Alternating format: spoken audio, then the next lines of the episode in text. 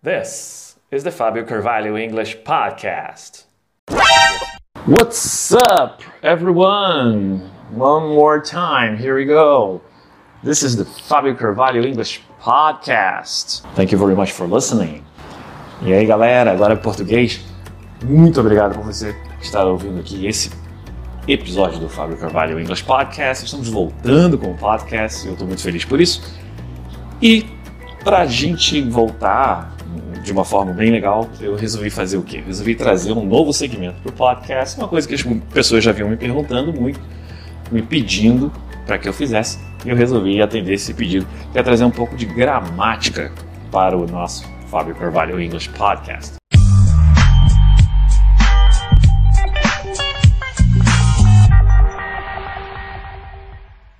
E por que isso? Vocês sabem muito bem que eu tenho um pensamento bastante, uh, bastante fechado com a questão da gramática somente como única forma de se adquirir inglês.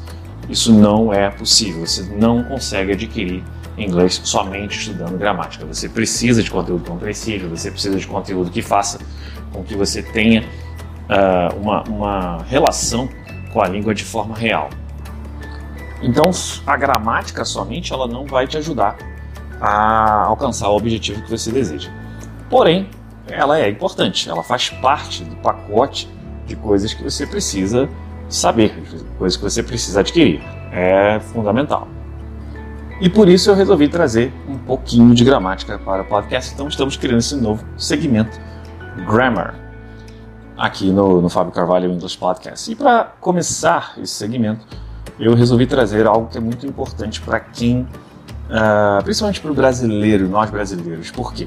A gente tem um certo vício, não diria um vício, a gente tem uma certa estrutura que a gente usa em português, que é válida, mas que quando a gente leva para o inglês ela não se, ela não é validada, ela não pode ser usada.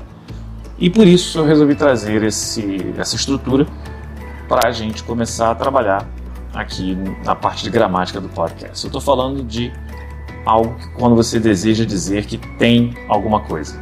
Tem um restaurante na minha rua, tem uma padaria na esquina, tem uma pessoa na sala, tem uh, carros estacionados.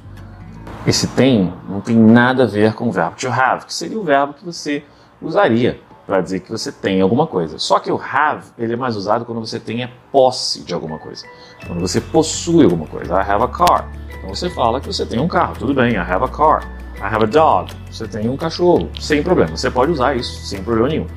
Mas quando você quer dizer que tem alguma coisa em algum lugar, que alguma coisa existe em algum lugar, nós não falamos existe. A gente fala que tem. Né? Ninguém fala existe e ninguém fala há, do verbo haver. A gente fala tem mesmo. Então, uh, pelo menos as pessoas que eu conheço costumam falar tem. Se você conhece alguém que costuma falar ah, ou existe, existe alguma coisa, dá um comentário aqui no podcast que eu vou dizer aqui que você falou. É, me corrigiu aqui sem problema nenhum, porque o Brasil é muito grande e o grande barato da internet é a gente saber que a gente está falando para muita gente e é importante também a gente abraçar todas as formas de língua que são usadas no país. Mas eu não conheço ninguém que fale existe ou há alguma coisa em algum lugar. É muito raro a gente ver alguém falando sobre, dessa, dessa maneira. Então, esse tem alguma coisa em algum lugar, em inglês, ele é traduzido, ele é, ele é a, a forma da gente trabalhar esse tem alguma coisa em algum lugar em inglês, ele é feito da seguinte maneira: a estrutura que você vai usar é there to be. There to be.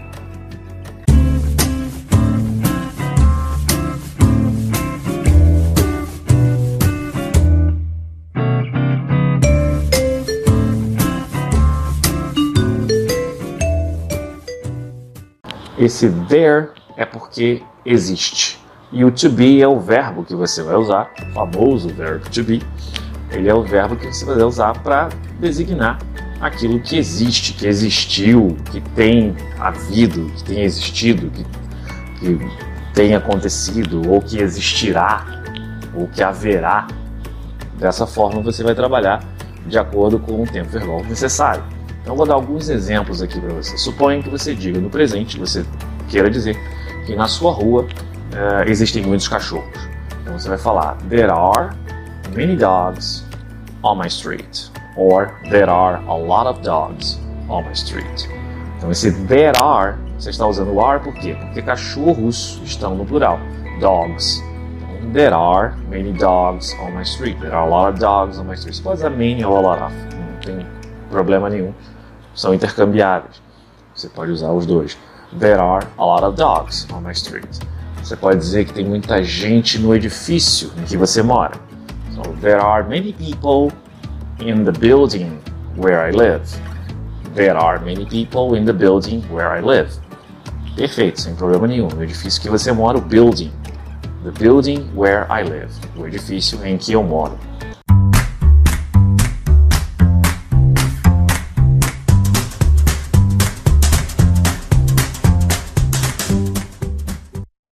Você pode dizer que existe uma pessoa trabalhando no escritório. Então você pode falar assim: There is a person working in the office. There is a person working at the office.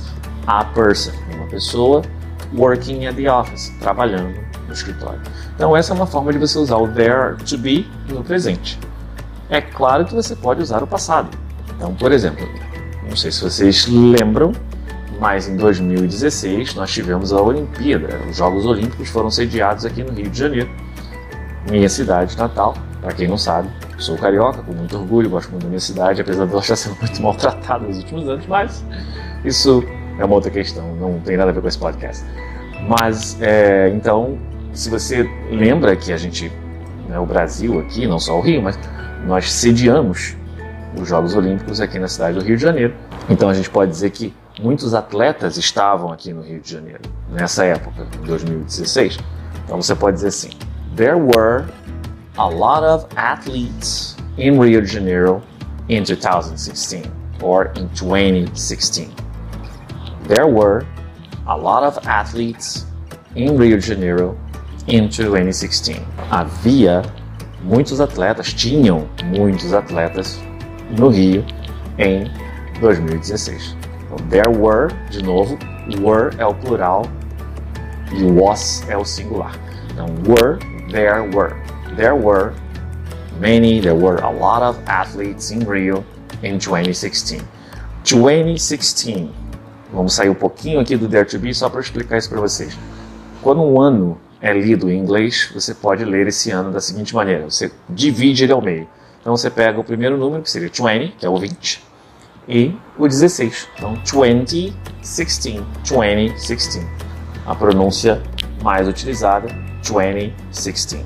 Dessa forma, você diz que no ano de 2016 havia muitos atletas aqui no Rio de Janeiro, tinham muitos atletas aqui no Rio de Janeiro.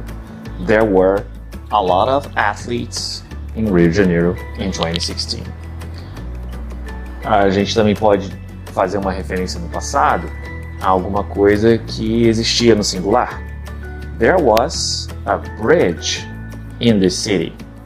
Então tinha uma ponte nessa cidade. Ela não tem, não, não existe mais. Então você fala que tinha, né? Tinha uma ponte nessa cidade. There was a bridge in the city.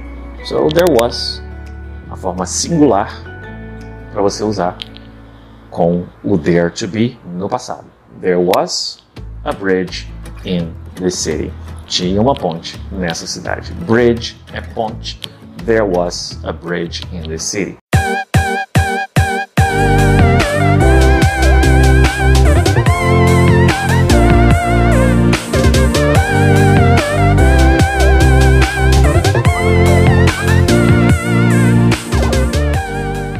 Se a gente falar sobre o futuro, a gente pode dizer uh, que vai haver um jogo de futebol amanhã.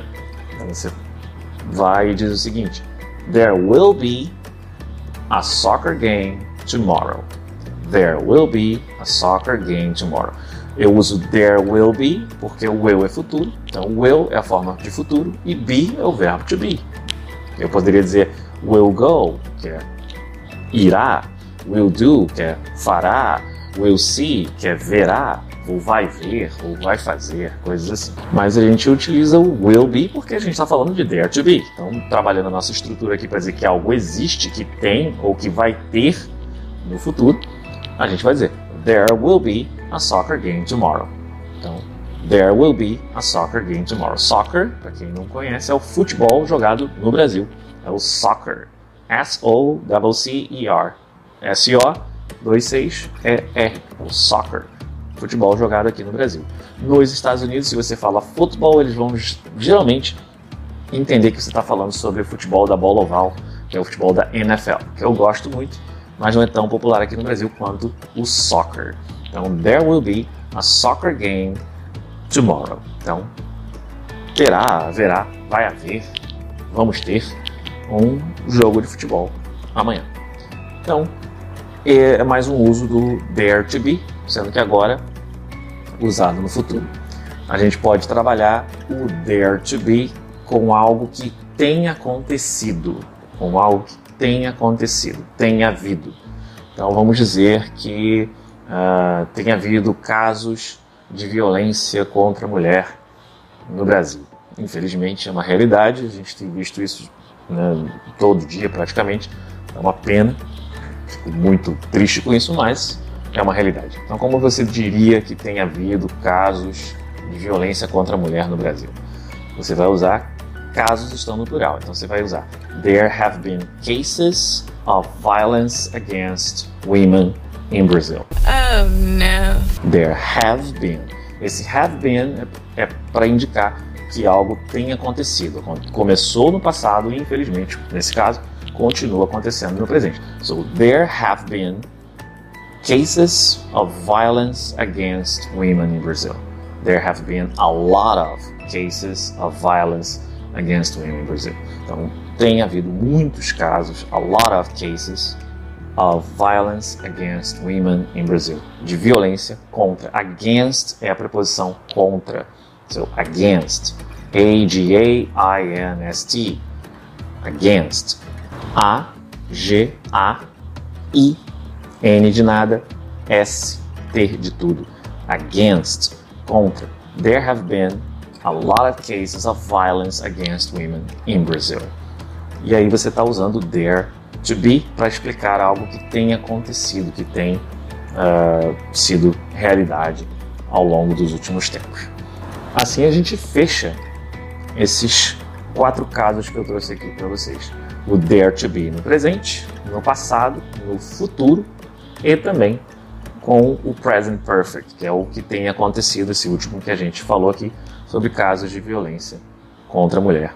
Mais uma vez, algo que deve acabar tanto no Brasil como no resto do mundo. Homem que é homem não bate mulher, né, pessoal? If you're a man, you know that. If you're a real man, se você é um homem de verdade, você sabe que homem que é homem não bate mulher. Violência contra a mulher, never, jamais.